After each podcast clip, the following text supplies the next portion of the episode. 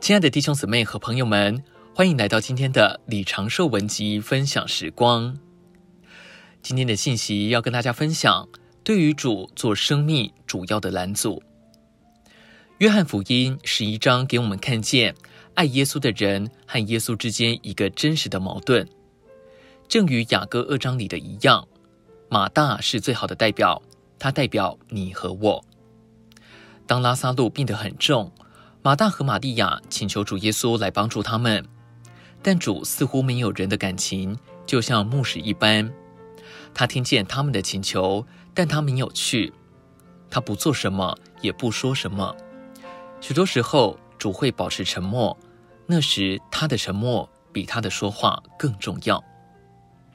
几天后，主决定去了，但马大没有因为主来了就感谢他，反而抱怨主没有及时来到。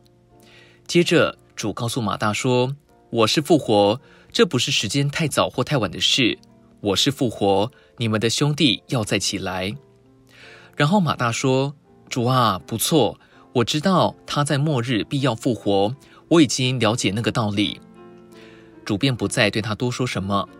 最后，主来到坟墓那里，马大又说出他的意见：“主啊，他已经臭了，因为这是第四天了。”马大代表所有爱主的信徒，我们的确爱主，但我们像马大一样，对于主做我们的生命，我们自己总是最大的拦阻。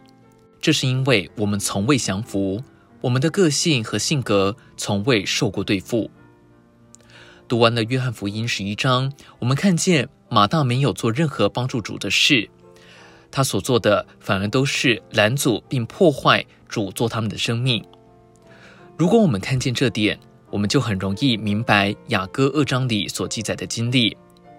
雅歌中的寻求者就像马大一样，主在训练并管教这位寻找者，忘记自己，忘记他的个性和他的意志，而以主自己做他的人位。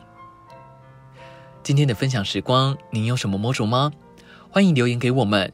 如果喜欢今天的信息，也欢迎分享出去哦。